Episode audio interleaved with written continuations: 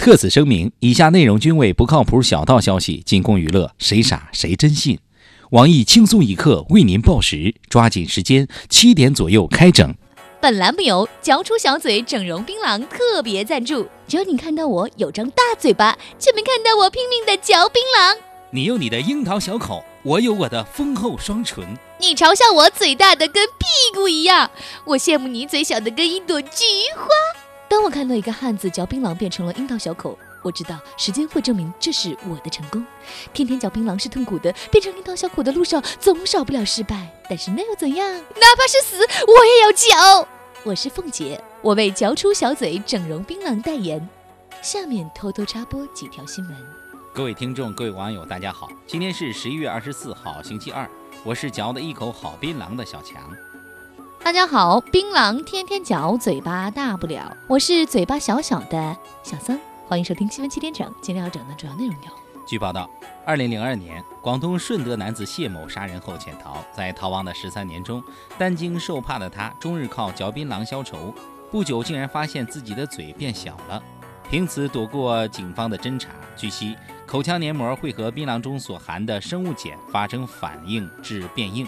吃的越多，张口度便会越来越小。据悉，娱乐圈身高九尺的内增高教主黄大明闻讯后，马上给自己的老婆买了一箱槟榔，希望老婆的嘴能小点，好让自己过上幸福生活。据报道，十一月九，张先生从沈阳搭乘中国南航的航班飞往北京首都国际机场，在途中突发肠梗阻，空乘人员赶紧预约了救护车，但降落后，空乘和急救人员因该谁抬患者下飞机发生激烈争执，打作一团。患者最后忍着剧痛自行爬进救护车，在爬行途中，南航工作人员与医生为其呐喊助威。众网友表示，学会一门外语真的很重要，杨大人的命比较值钱。十一月二十三号消息，一年一度的津巴布韦选手比赛举行决赛，四十二岁男子以一口烂牙击败其他五名参赛者，获得冠军以及一万亿津巴布韦币的奖励。赛后，男子表示，因为牙口不好，会用这一万亿给家里添一口高压锅，改善伙食。众网友评论：你们国家的钱是天地银行发行的吗？近日，一位在西安某高校留学的俄罗斯留学生欧岩喜欢上了一位中国女孩。得知心爱的女孩爱吃臭豆腐，他选择到学校附近一家的小店学做臭豆腐。经过日日夜夜的勤学苦练，欧岩终于学有所成。女孩带着欧岩亲手炸的臭豆腐，十分感动，然后拒绝了他。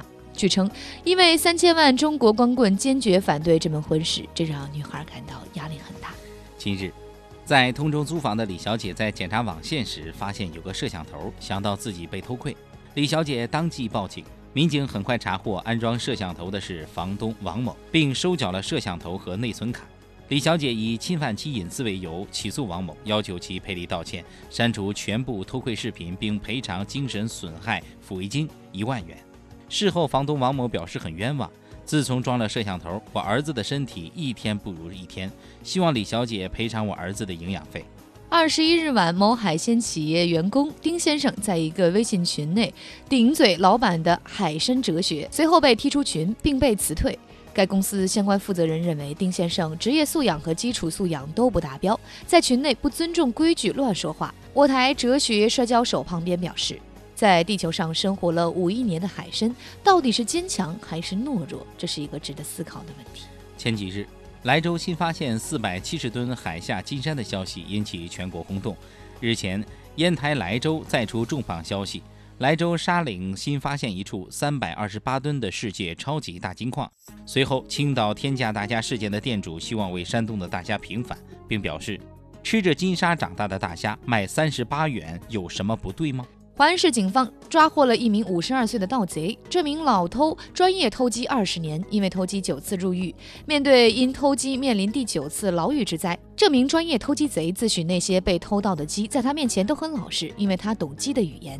门头沟拉皮条客东子哥表示，精通鸡语不足为奇，并当众分享抓鸡经验。夜晚偷鸡抓鸡胸脯，老老实实，不挣扎不叫唤。不信你来我们店里试一下。江西某高速交警在收费站执勤时，发现一辆黑色小轿车底盘严重下沉，而且发动机的声音比较沉闷，好像很吃力。民警立即示意其靠边停车例行检查，竟然发现只能坐五个人的小轿车挤着十一个成年人。车主称，我们兄妹十一人出门走亲戚，为了早点赶回家，不得已才这样。众网友看后暗暗称奇，表示不去参加吉尼斯世界纪录实在可惜。印度军方得到消息后表示不服，并称在印度这就是一个摩托车的搭载量而已。近日，上海一位八零后爸爸生完二胎后悔了的文章在微博朋友圈热传。这位父亲说，自从生了二孩，自己就像机器上被拧紧的螺丝，不敢出丝毫差错。此外，因养育二孩成本高昂，夫妻俩甚至动用卖宝马车养孩子的念头。网友评论：真尼玛矫情！父辈小时候七八个兄妹有的是，不照样养大成人？我台连自行车都没有的老师对该评论进行反击。别人家孩子吃得好用得好，你家孩子就得吃糠咽菜。现在键盘一敲，说的轻松，你们有了孩子都得跪着走。下面请听详细新闻。台媒报道，近来网络流传一段七秒钟的影片，只见红海集团董事长郭台铭对员工破口大骂：“我们富士康不要这种员工。”原来他在大陆富士康龙华厂发现员工未依规定在厂内餐厅门口抽烟，员工竟然有眼不识泰山，说：“谁呀？关你屁事！”报道指出，郭台铭后来直接要求主管加强注意，员工也盛传近日厂区到处在查是否未依规定在非抽烟区抽烟，甚至传出主管要求员工每一个人都认识郭董，不要再回应不礼貌的话了。这抽烟的哥们儿也太倒霉了，他不会是富士康的网红张全蛋吧？但话说回来，在室外抽烟为什么还不行呢？怪不得富士康员工总跳楼，这是把抽烟的人往绝路上逼。抽烟不是重点，重点是这个员工不认识自己的主子。郭老板能不生气吗？看来要在车间挂一幅郭老板的巨幅画像才可行啊！要不要再摆上一些菊花贡品，点三支香啊？假作真是真亦假，以下新闻纯属胡编，谁信谁挨揍。十一月二十一号，香港著名演员徐锦江于北京时代美术馆举办了名为“徐徐丹青思锦江”个人艺术展开幕仪式，艺术界名人名家以及娱乐圈的众多好友纷纷前来祝贺支持，现场星光熠熠，气氛祥和热烈。据报道，满清七大酷刑、金蒲团、赤裸羔羊、官人我不要等剧组成员也纷纷重聚，为徐锦江祝贺。其中，徐锦江的老搭档翁虹、舒淇、叶子梅三人更是喜极而泣。徐老师称：“呃，在我的电影里啊，是毛笔可以调情啊，但是在我的生活中，毛笔可以呃作作画。”说罢，与翁虹女士重现经典动作“无敌风火轮”，台下观众掌声雷动，向徐老师和翁虹主演的《官人我不要》爱情动作片致敬。我台首席鉴黄师黄博士表示。徐锦江是中国唯一能够和苍老师比肩的德艺双馨教育家。没想到啊，没想到鳌拜这个老家伙还会画画。孤陋寡闻呢。金毛狮王可是国画大师关山月的关门弟子，演戏啥的只是人家副业。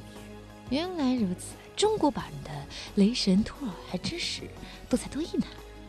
徐老师的作品让我受益匪浅，学到了很多新的知识。今天的新闻七点整就先整到这里，轻松一刻主编曲艺写，本期小编东子将在跟帖评论中跟大家继续深入浅出的交流。明天同一时间我们再整。